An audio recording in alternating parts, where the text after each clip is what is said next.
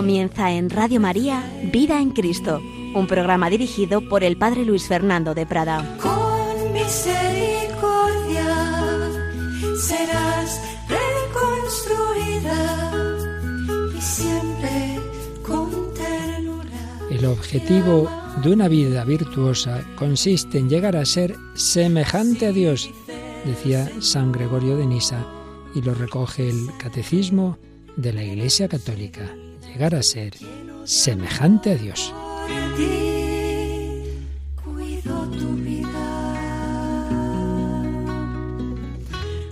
Un cordialísimo saludo, muy querida familia de Radio María. Llegar a ser semejante a Dios es el objetivo de la vida virtuosa, decía San Gregorio de Nisa. Las virtudes, las virtudes nos unen con Dios, pero hay las grandes virtudes, las específicas de la vida cristiana, las más importantes, las virtudes teologales, la fe, la esperanza y la caridad, a las que hemos dedicado muchos programas anteriores.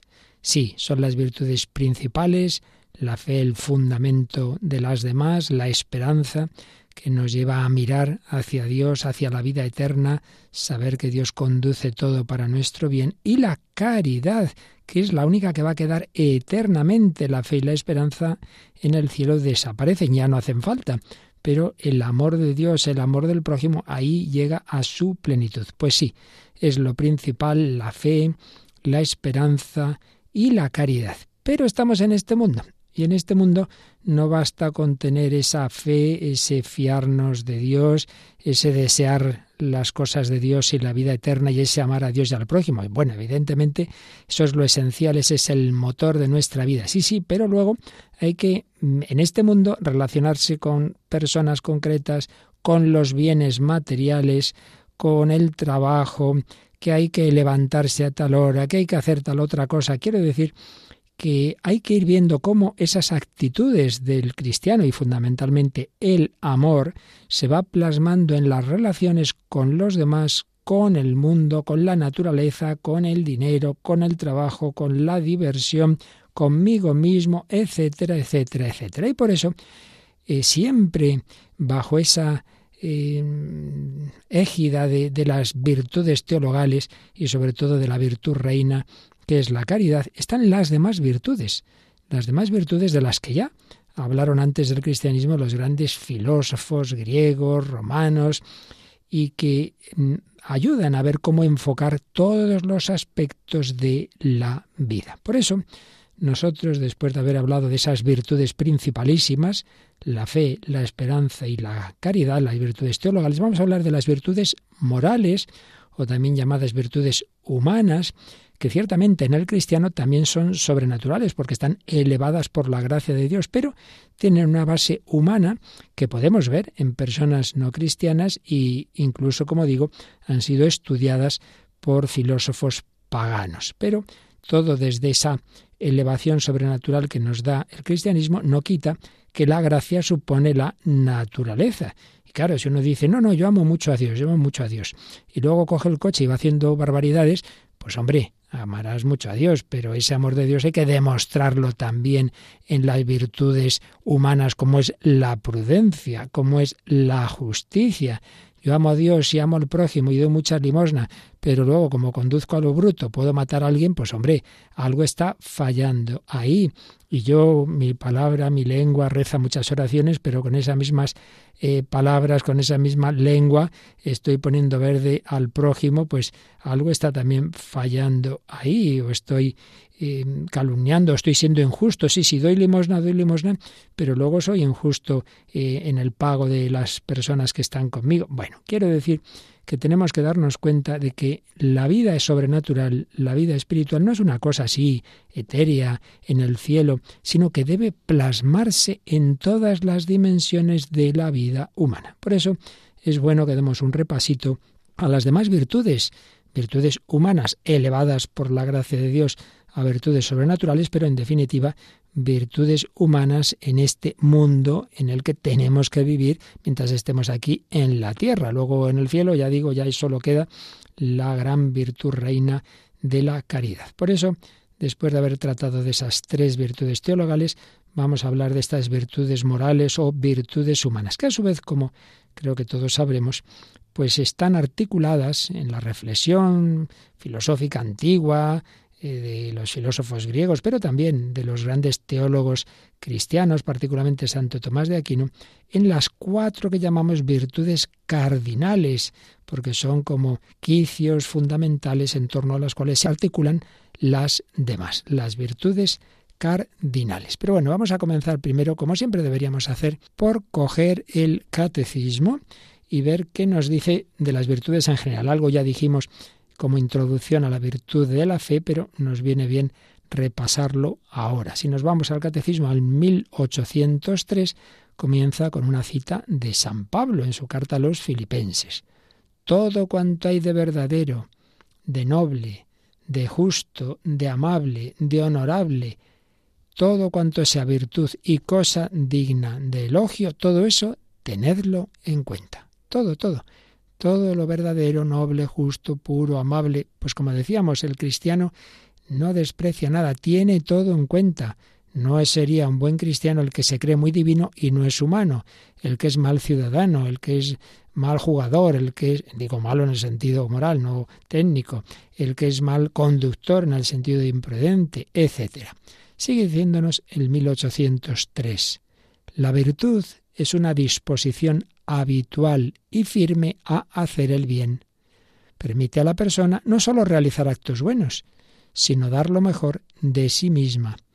Con todas sus fuerzas sensibles y espirituales, la persona virtuosa tiende hacia el bien, lo busca y lo elige en acciones concretas. De esto ya hablamos hace bastante tiempo un poco de este concepto de virtud, solo recojamos lo esencial, resumamos lo más importante la virtud, disposición habitual y firme a hacer el bien. Una persona un día puede hacer un acto bueno, todo el mundo hace actos buenos, pero no por eso decimos que es una persona virtuosa. El virtuoso es el que habitualmente los hace y con firmeza y con facilidad. No es algo que le cuesta demasiado. Si dijéramos, fíjate ese pianista, qué bueno es, cuánto le cuesta tocar el piano, pues entonces ya se ve que no es tan bueno.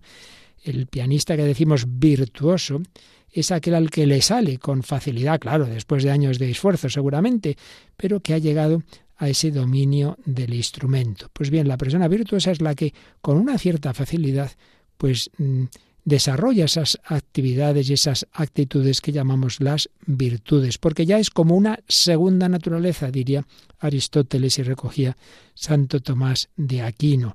A una persona le sale ya espontáneo decir la verdad, le sale espontáneamente una templanza, le sale espontáneamente la amabilidad, le sale espontáneamente la justicia, le duele ver injusticias o cometerlas, el mismo, etcétera, etcétera. Disposición habitual y firme para hacer el bien y dar lo mejor de uno mismo. Hay a veces quien se pone en, situaciones de mínimos. Bueno, ¿por qué esto es pecado? ¿Qué pasa por hacer esto? Mira, no te lo veas así. Piensa que Dios quiere sacar lo mejor de cada uno de nosotros. Como unos padres no se conforman si su hijo podía haber estudiado y no ha dado golpe. Pero no he aprobado todo, he aprobado todo, no pasa nada, hombre. Podrías haber dado mucho más de ti mismo. Dios espera lo mejor de nosotros mismos y por eso nos ha dado pues todas nuestras fuerzas, sigue diciendo el 1803, con todas sus fuerzas sensibles y espirituales, la persona virtuosa tiende hacia el bien. Claro, Dios nos ha dado pues una psicología para hacer el bien, con todas sus fuerzas sensibles. Hay que usar también el cuerpo, la sensibilidad, el sentimiento, todo, todo que nos ayude a hacer el bien. La persona virtuosa tiende hacia el bien, lo busca y lo elige en acciones concretas. Muchas veces no tenemos claro qué tenemos que hacer ante esta circunstancia, ante esta situación, qué hago, qué elijo. De esto vamos a hablar porque después de esta breve introducción general sobre las virtudes vamos a empezar a hablar de la prudencia. Y la prudencia precisamente nos ayuda a discernir en cada caso qué tengo que hacer. Este 1803 termina con esa cita que ya hemos dicho al principio, el objetivo de una vida virtuosa consiste en llegar a ser semejante a Dios. Así decía San Gregorio de Nisa y dijeron otros santos padres, esos grandes autores de los primeros siglos de la Iglesia. Pues bien, este es el número 1803 del Catecismo sobre las virtudes. Y ahora ya empieza el apartado de las virtudes humanas, también llamadas virtudes morales. 1804. Las virtudes humanas son actitudes firmes, disposiciones estables. Esto que decía antes, que no basta que uno un día, pues sí, un día está, está puntual, eh, está fervoroso, eh, este día nos enfada, pues sí, pero la mayor parte de los días está que, no, ahí no hay quien lo aguante. No, no. La virtud es algo habitual. No quiere decir que todos no cometamos un día un pecado, pero que habitualmente es una actitud de esta persona. Por tanto, actitudes firmes, disposiciones estables, perfecciones habituales del entendimiento y de la voluntad que regulan nuestros actos, ordenan nuestras pasiones y guían nuestra conducta según la razón y la fe. Si hablamos simplemente de virtudes humanas de cualquier persona humana, pues claro, entonces diríamos que guían la conducta según la razón. Pues es lo que veían los filósofos clásicos, que el hombre está llamado a regirse por su razón, no simplemente por sus pasiones, no por sus apetencias, que esos son los animales. El animal tiene hambre, ve algo apetitoso y ya está, no se lo piensa más. A por ello, el hombre tiene que usar la razón y decir, esto a lo mejor no me conviene, yo no puedo tomar tal cosa, no debo tomar esto o sí debo tomar lo otro, la razón guiar la conducta según la razón, no simplemente por lo que me pide el cuerpo. Pero si hablamos del cristiano, no solo según la razón, sino según la fe, porque ahí nos da elementos de juicio distintos, superiores a los que tiene el ser humano cuando no tiene el don de la fe. Así pues, son virtudes que ordenan nuestras pasiones, que guían nuestra conducta según la razón y la fe. Cuando uno tiene estas virtudes, sigue diciendo en 1804, proporcionan las virtudes facilidad, dominio y gozo para llevar una vida moralmente buena. Es lo que os decía antes. Persona virtuosa, pues no le es habitualmente difícil hacer el bien, al revés, lo hace con gozo, lo hace con gozo, pues le sale, solo el hacer el bien, le sale solo el sonreír. La persona que todavía está pues ahí en lucha, pues mm, vamos, le dicen no sé qué y respondería mal, diría cuatro cosas, pero bueno, poco a poco va dominando si al cabo a lo mejor de dos minutos ya sonríe.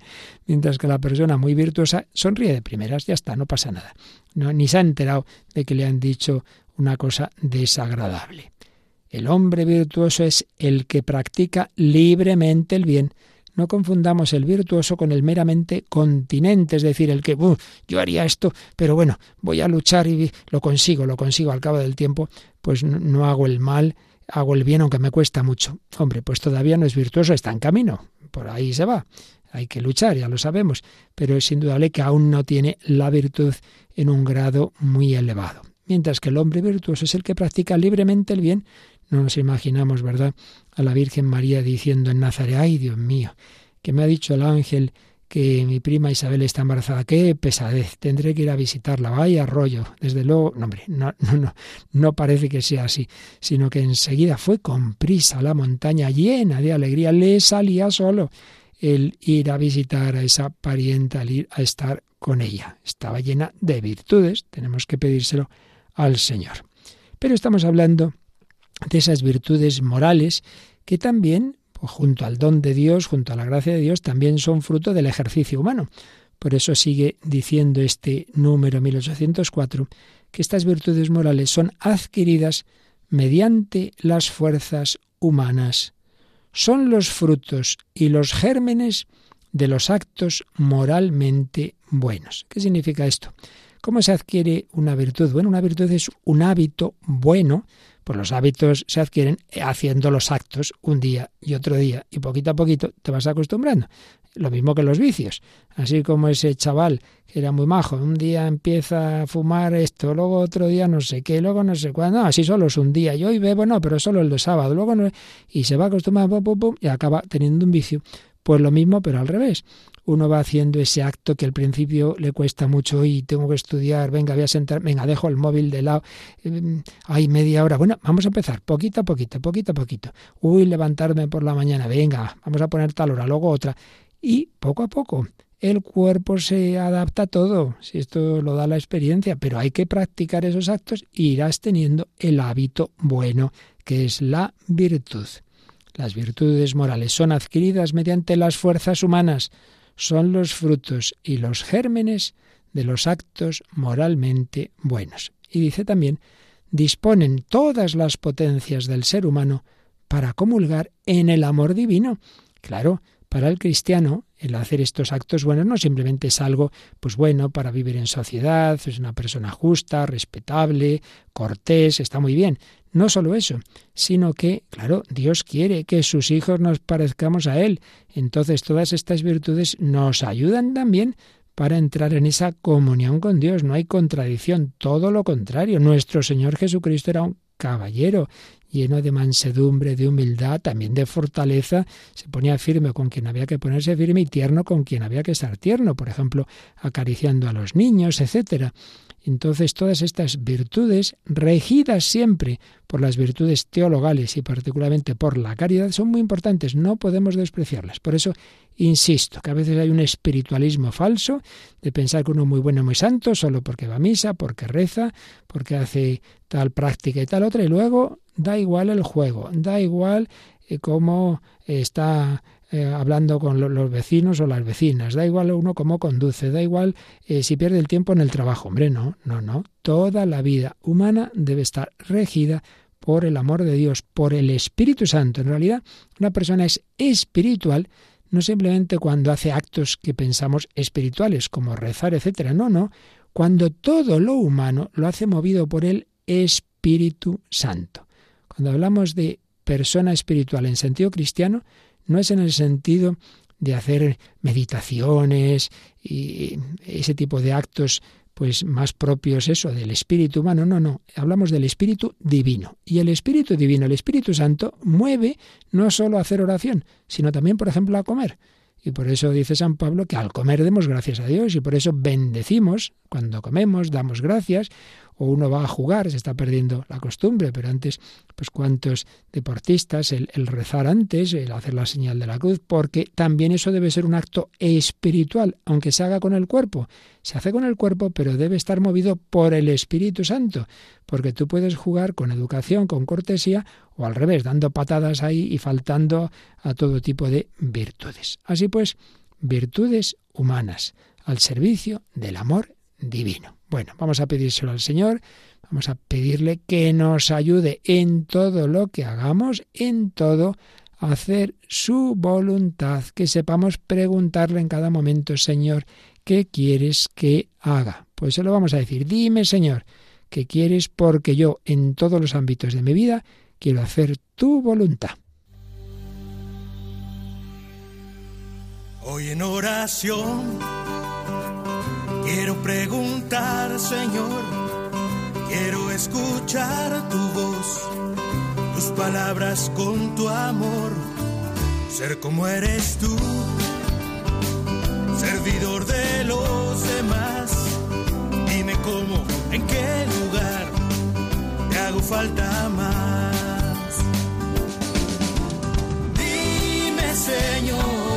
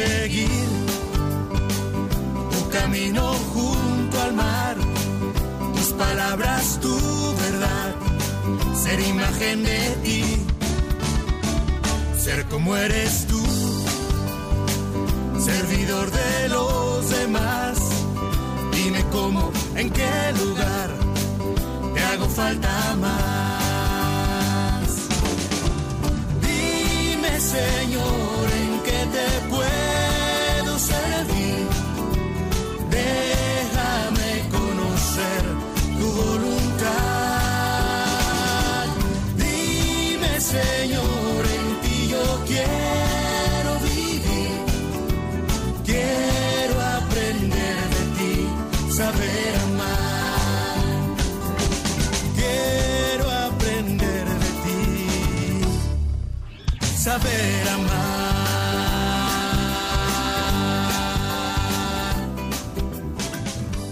Quiero aprender de ti, saber amar, saber amar en toda circunstancia, no solo cuando estoy rezando en la iglesia, sino saber amar en el trabajo, saber amar en la diversión, saber amar en todos los momentos de mi vida. Y para ello necesitamos las diversas virtudes. Estamos aquí Radio María, servidor Padre Luis Fernando de Prada, hablando de las virtudes, de las virtudes humanas en concreto, después de que tratamos de las virtudes teologales, virtudes humanas, aunque para el cristiano son también virtudes sobrenaturales, infundidas por Dios, pero con esa base humana y que podemos ver en personas no cristianas y de las que han tratado pensadores también no cristianos. Pero estamos viendo de momento la síntesis sobre ellas que nos hace el catecismo de la Iglesia Católica.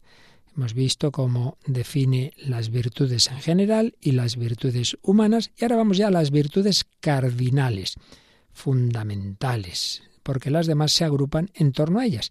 En efecto, si vamos al número 1805 del Catecismo, pues nos dice esto, hay cuatro virtudes que desempeñan un papel fundamental. Siempre se entiende después de las virtudes teologales, después de la fe, la esperanza y la caridad, hay cuatro virtudes muy importantes, que por eso se las llama cardinales. Todas las demás se agrupan en torno a ellas. ¿Cuáles son? La prudencia, la justicia, la fortaleza y la templanza. Prudencia, justicia, fortaleza y templanza.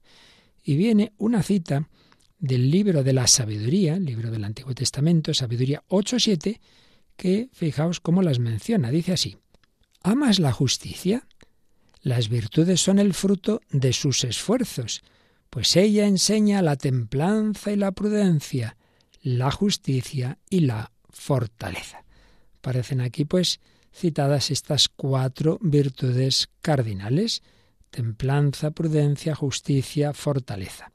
Y señala también este número que bajo otros nombres estas virtudes son alabadas en numerosos pasajes de la Escritura. Pues bien, vamos a comenzar nuestras reflexiones hoy sobre estas virtudes cardinales, hablando de la que suele tratarse en primer lugar, porque además es dentro de ellas la más importante. Ya veremos por qué. La prudencia, la prudencia. ¿Por qué? Bueno, pues porque todas las demás necesitan estar medidas por el juicio prudente. Vamos a irlo viendo. 1806 del Catecismo dice, la prudencia es la virtud que dispone la razón práctica a discernir en toda circunstancia nuestro verdadero bien y a elegir los medios rectos para realizarlo.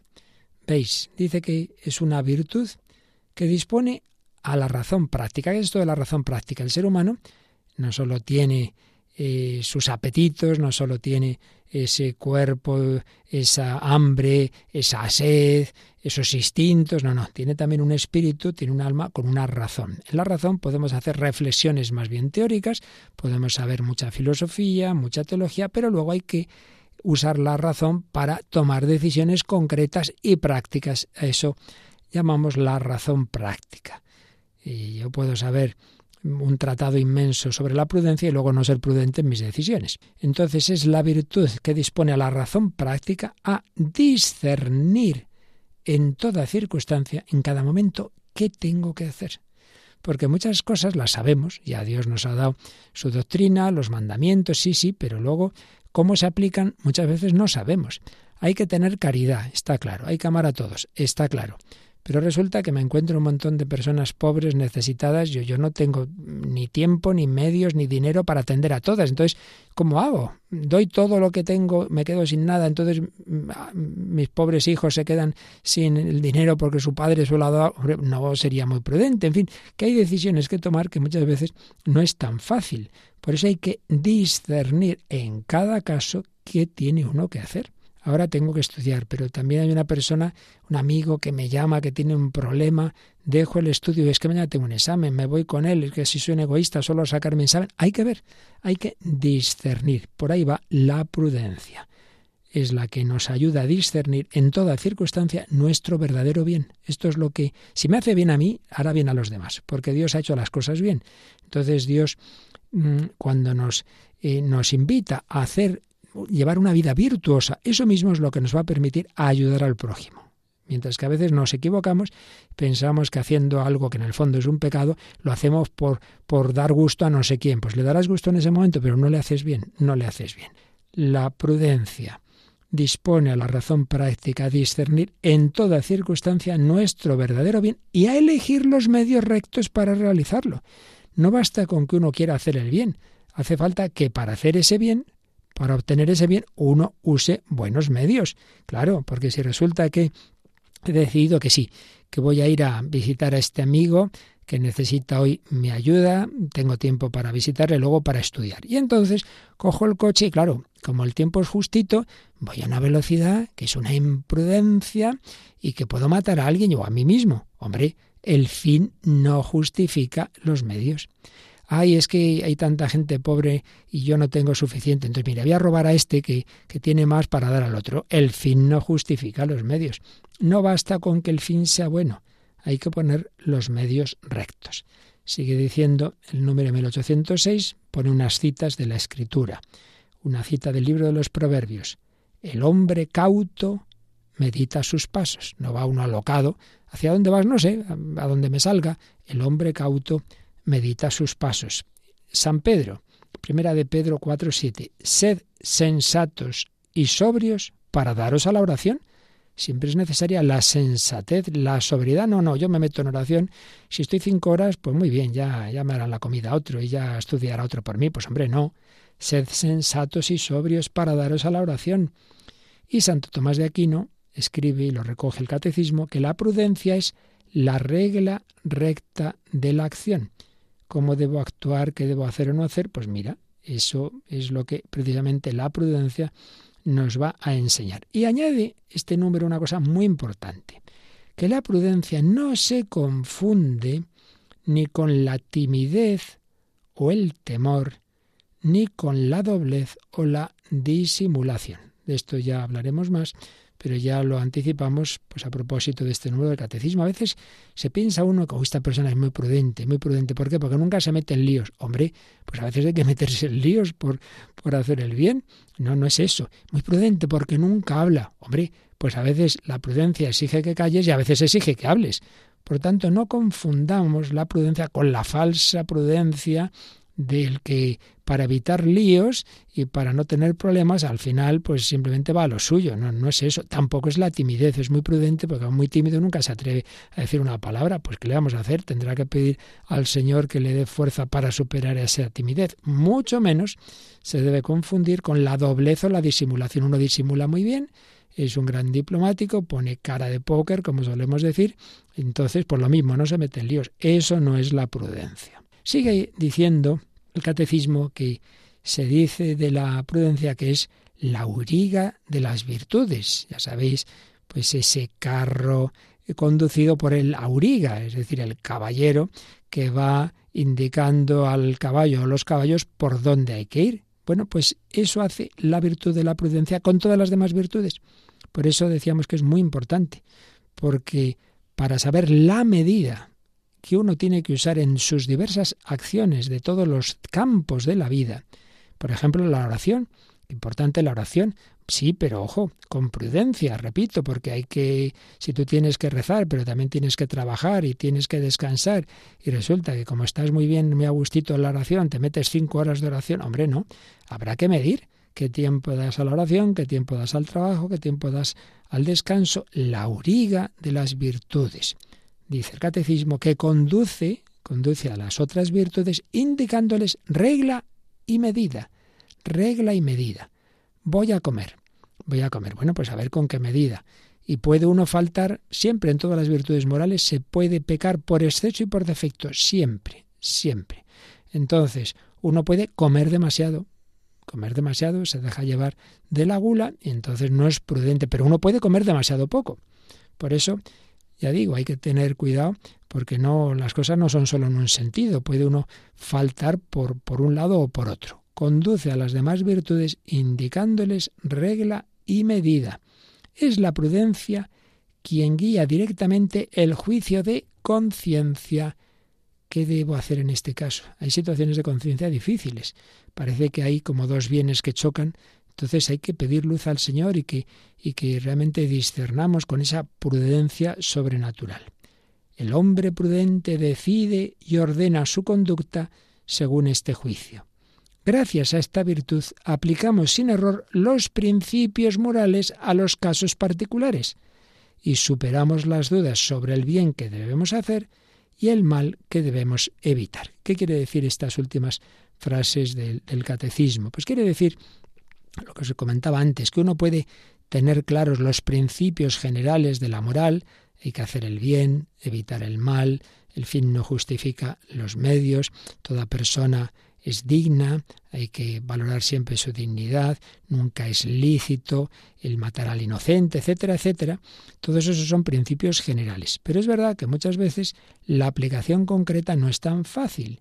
Entonces hay que pedir al Señor y hay que pedir que nos infunda esa virtud y que también la vayamos adquiriendo por los medios que iremos diciendo, eh, hoy o el próximo de los días, para que apliquemos a cada circunstancia concreta los principios generales. Os he puesto antes algunos ejemplos. Hoy qué hago, hoy me quedo a estudiar, hoy voy a ver a esta persona necesitada, eh, mi dinero, qué proporción doy a estos, a los otros, o qué proporción debo ahorrar. Claro, eso no está escrito en un mandamiento así tan claro. Y por eso la, necesitamos esta virtud de la prudencia para aplicar los principios generales a los casos particulares.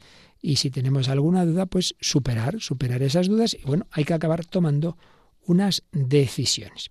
Finalmente, para terminar con la lectura de los números del catecismo que nos hablan de la virtud de la prudencia, podemos irnos al 1809, saltamos al 1809, porque en ese número va a relacionar las cuatro virtudes cardinales de una manera muy bella. Eh, citando a San Agustín, dice así, vivir bien no es otra cosa que amar a Dios con todo el corazón, con toda el alma y con todo el obrar. Aquí viene pues la virtud reina que decíamos, la virtud teologal de la caridad, que sobre todo es el amor supremo, claro, el amor a Dios con todo el corazón, con todo el alma y con todo el obrar. Sí, pero eso en esta vida hay que bajarlo, por así decir, hay que concretarlo en todas las demás dimensiones que precisamente rigen las virtudes cardinales. Por eso sigue diciendo este número 1809. Quien no obedece más que a Él, es decir, a Dios, lo cual pertenece a la justicia. Claro, porque la justicia es dar a cada uno lo suyo, en primer lugar a Dios lo suyo, claro, obedecerle a Él por encima de todo, claro. Quien no obedece más que a Él, lo cual pertenece a la justicia. Quien vela para discernir todas las cosas, por miedo a dejarse sorprender por la astucia y la mentira. Cuidado, cuando tengas que tomar decisiones, ten cuidado, no te dejes llevar por la astucia ni por la mentira. Hay que discernir bien, lo cual pertenece a la prudencia. Quien vela para discernir todas las cosas por miedo a dejarse sorprender por la astucia y la mentira, lo cual pertenece a la prudencia. Le entrega a Dios un amor entero por la templanza, que ninguna desgracia puede derribar, lo cual pertenece a la fortaleza.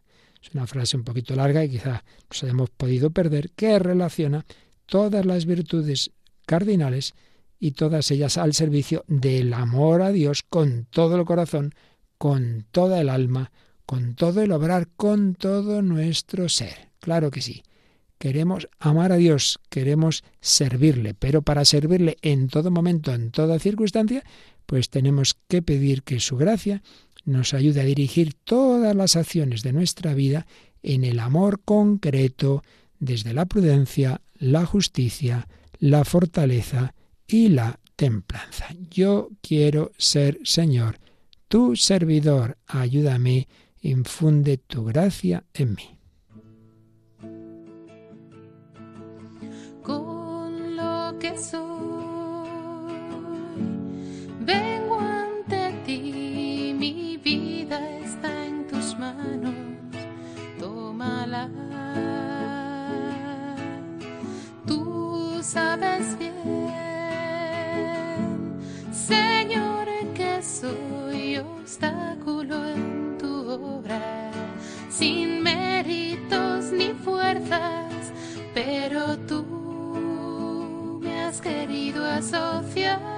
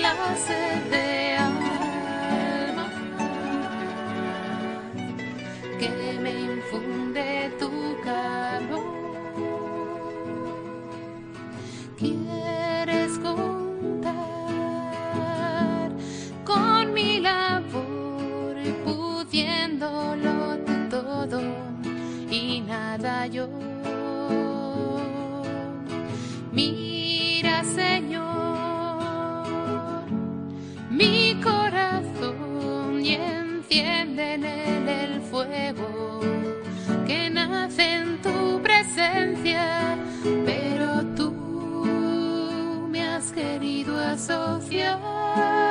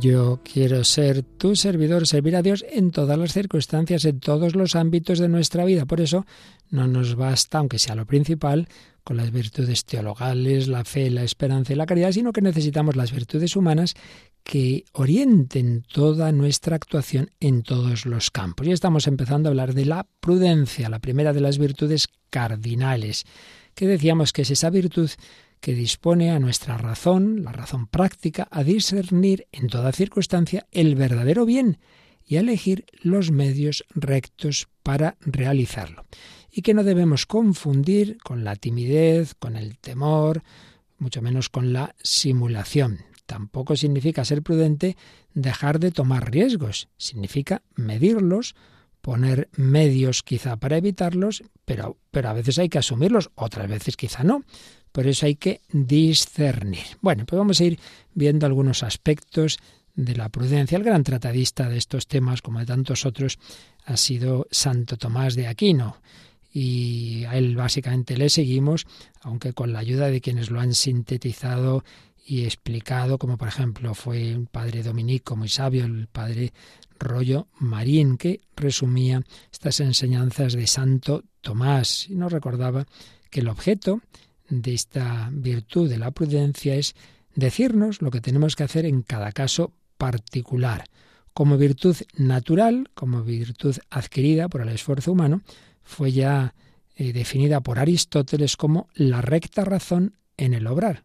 Yo actúo, yo obro, pero conforme a la recta razón, no a lo primero que se me ocurre, no a lo que me apetece, no a lo que me pide el cuerpo. Pero como virtud sobrenatural, ya algo propio del cristiano, virtud sobrenatural o infusa, la definía el padre Rollo Marín como una virtud especial infundida por Dios en el entendimiento práctico. No nos olvidemos que es una reflexión, un, un pensar que tengo que hacer, una virtud especial infundida por Dios en el entendimiento práctico para el recto gobierno de nuestras acciones particulares en orden al fin sobrenatural. Claro, esto es lo, específico de una virtud cristiana y sobrenatural, y es que el último fin de nuestra vida siempre es sobrenatural. El último fin siempre es unirme con Dios. El ultimísimo fin es llegar al cielo. Claro, el que no tiene esta visión sobrenatural, pues bueno, la prudencia será eh, en otro ámbito que no tiene esa visión a largo plazo. Pero en nuestro caso siempre el último fin de nuestras acciones debe ser unirnos con Dios, la santidad, la salvación, el cielo.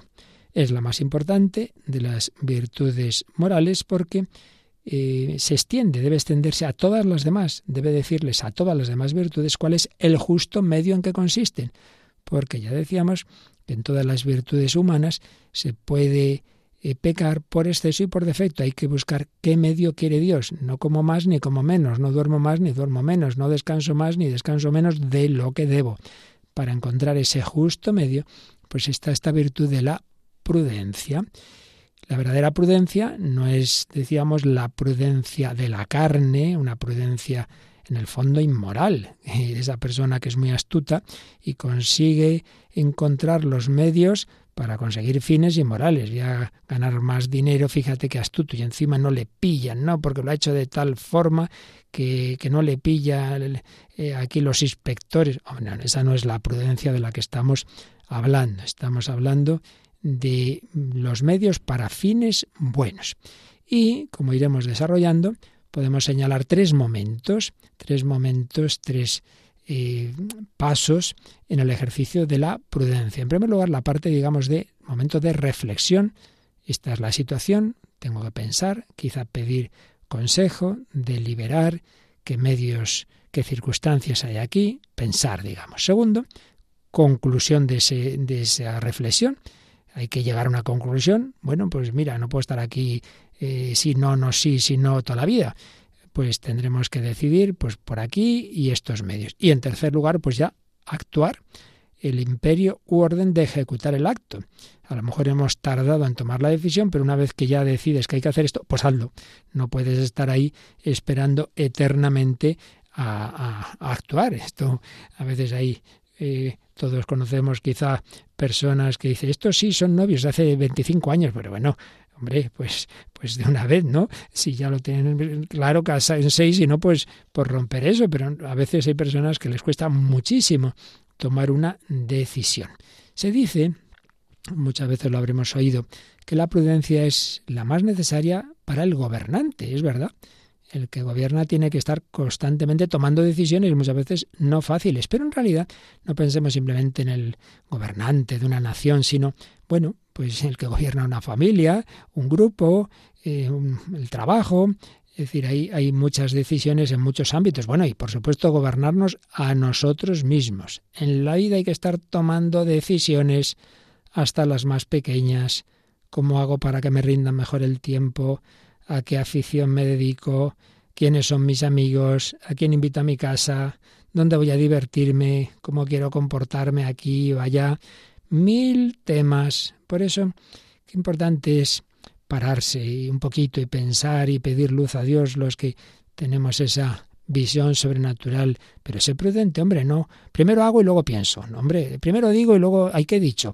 Hay que pedir al Señor ese discernimiento, lo cual no quiere decir que para cosas pequeñas estemos ahí media hora meriendo un poquito más un poquito menos, tampoco es eso, pero pensar las cosas. Decía un autor que que el hombre que quiere cumplir grandes designios necesita tres cosas.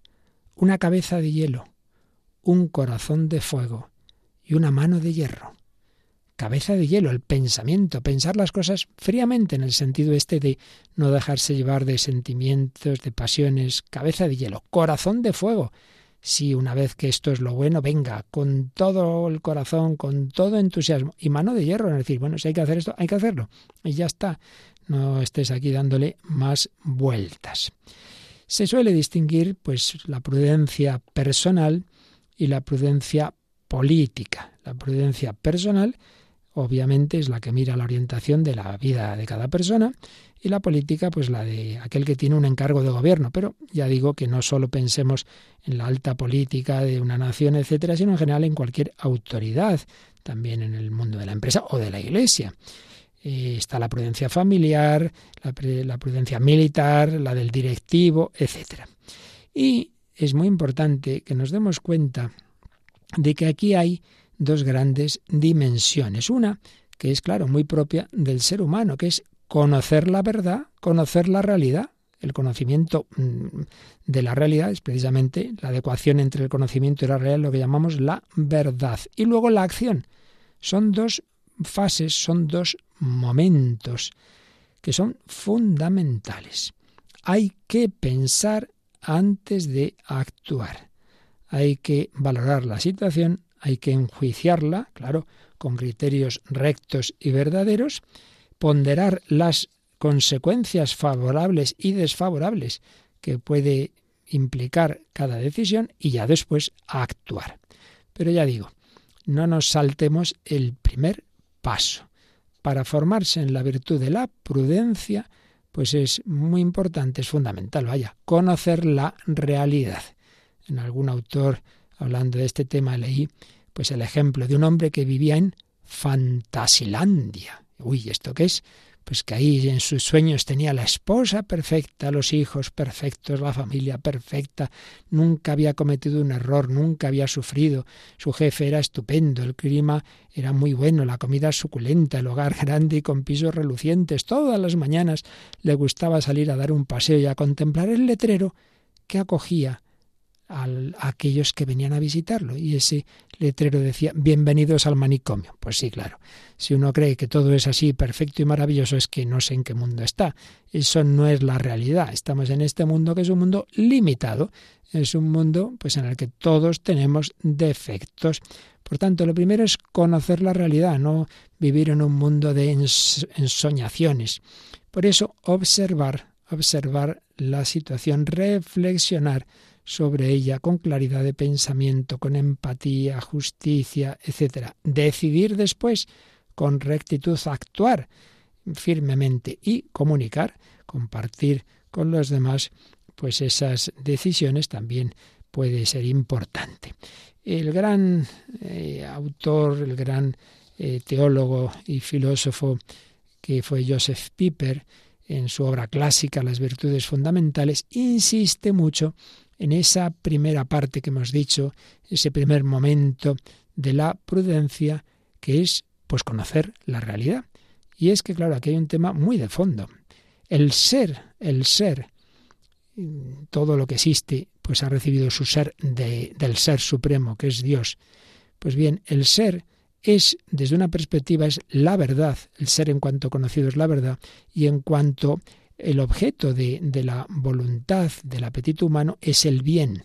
Pues bien, el bien presupone la verdad y la verdad presupone el ser. Por eso cuando hablamos de que la prudencia es la virtud suprema, cuando hablamos de la supremacía de la prudencia en este orden humano, dejando aparte las virtudes teologales, lo que se quiere decir es que la realización del bien exige conocer la verdad Así lo decía Santo Tomás de Aquino. Lo primero que se exige de quien obra es que conozca. ¿Cómo voy a actuar bien si no conozco la situación? Pues es que es de sentido común. Me lanzo a hacer cosas sin saber dónde estoy, con quién estoy, cómo es el otro. Hay que conocer, conocer las grandes verdades y las pequeñas. Las grandes verdades que Dios nos ha revelado, aquí entra ya la dimensión sobrenatural, la revelación la revelación nos hace conocer la realidad mucho más profundamente que el mero científico, que puede ver las cosas materiales, que puede estudiar este mundo, sí, pero nosotros sabemos de dónde viene, a dónde va, cuál es el sentido de todo. Pero también ayuda mucho, lo iremos viendo, para conocer la realidad, la docilidad. ¿Qué quiere esto decir? Hombre, que muchas veces uno, por sus propias fuerzas, tampoco puede conocer mucho, pero hay que ser humilde y hay que fiarse del conocimiento de otros personas que saben más de esto, voy a consultarlas. y por supuesto en general los antiguos. Hombre, uno no puede pretender empezar de cero el, cuando estudia un tema como si no hubiera habido personas que siglos anteriores han tratado de ello. El, el, aprender de la tradición, el aprender de los profesores, el aprender de la experiencia de vida de tus padres, la docilidad. El prudente contempla, por una parte, la realidad objetiva de las cosas y por otra, el querer y el hacer. Pero bueno, eso ya vendrá. De momento conoce bien la realidad. En esto insiste mucho Joseph Piper. Todo pecado, en cierta manera, dice, es una contradicción de la prudencia. Y precisamente un error muy habitual en la filosofía moderna, pero que también se nos ha metido muchas veces en el cristianismo, es el moralismo. Es decir, lo importante es el deber, cumplir el deber. Hay que hacer esto porque está mandado. Vamos a ver. Si está mandado y está mandado por Dios, no es por mandar, sino porque estamos hechos de esa forma. El deber simplemente expresa cómo estamos hechos. Entonces, eh, no se debe comer por las orejas, vaya orden. ver, si es que es de sentido común, es que estamos hechos para tragar por la boca, no por las orejas. Pero no es que haya que hacerlo porque está mandado, sino que ese mandato, por así decir, simplemente es una expresión de cómo estamos hechos, de cómo es la realidad. Claro, ahí lo vemos muy fácil, pero hay otros temas, la moral sexual, la moral económica, de la verdad, que, claro, nos cuesta más verlo. Dios sabe cómo estamos hechos, Dios sabe lo que nos conviene. Entonces no es el deber por el deber, hay que hacer lo que está mandado. Está mandado, si está bien mandado, es porque expresa cómo estamos hechos. Entonces el moralismo disgrega el ser y el deber, predica un deber que no está basado en el ser, que no está basado en la naturaleza. Por eso es tan importante en la moral cristiana conocer la naturaleza que Dios nos ha dado. Claro, cuando uno rechaza a Dios, cuando uno piensa que no, yo no tengo naturaleza, soy libertad pura, yo hago con mi cuerpo lo que quiero, yo soy lo que a mí me parece, yo soy lo que yo deseo. Claro, esa omnipotencia del deseo que uno se cree que es Dios, pues a qué nos lleva a la ruina total, al desastre personal, familiar, social, mundial. No, el deber viene determinado por el ser, por la naturaleza que la hemos recibido de Dios. El moralismo dice, el bien es el deber. ¿Por qué es el deber? No. La doctrina filosófica de Aristóteles y cristiana dice, el bien es aquello que es conforme a la realidad. A la realidad. Decían en la Edad Media, sabio es el hombre a quien las cosas le parecen tal como realmente son. Por eso, la importancia de la verdad. La verdad. No podemos caer un ante eh, caer en un anti-intelectualismo, No podemos caer en un anti-intelectualismo que desprecie la verdad. Bueno, lo importante es tener buen corazón, la buena intención, hacer las cosas con buen corazón. Bueno, como decía uno, una cosa es la responsabilidad subjetiva, yo no discuto su buena intención, y otra es la calamidad objetiva con muy buenas intenciones se pueden hacer muchos desastres. No basta, no basta la buena intención. Hay que formarse bien. Por eso la importancia de la sana doctrina, del estudio, de la reflexión, de la oración, del consejo y por supuesto de la humildad, de pedirle a Dios, Señor, ¿qué quieres? ¿Qué es lo que me estás pidiendo? Y no lanzarse hacer las cosas simplemente porque a mí me apetecen, aunque sean muy buenas. Me voy a rezar mucho. Bueno, pero a lo mejor no tenías que rezar tanto, yo qué sé.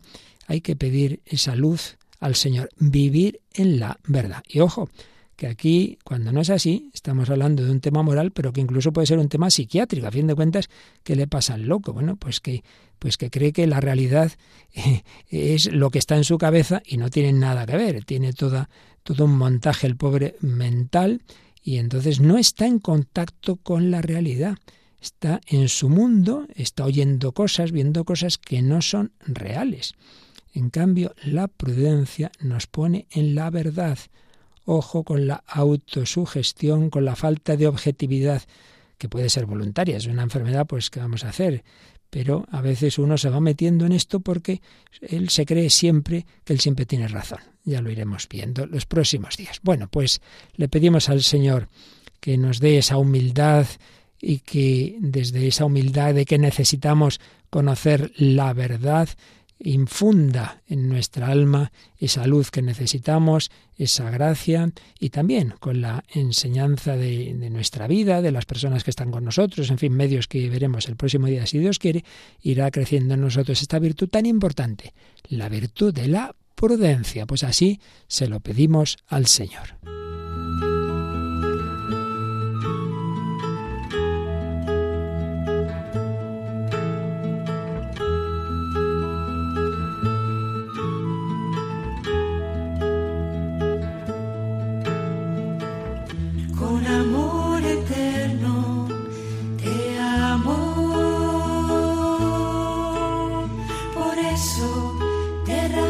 Han escuchado Vida en Cristo, un programa dirigido por el Padre Luis Fernando de Prada.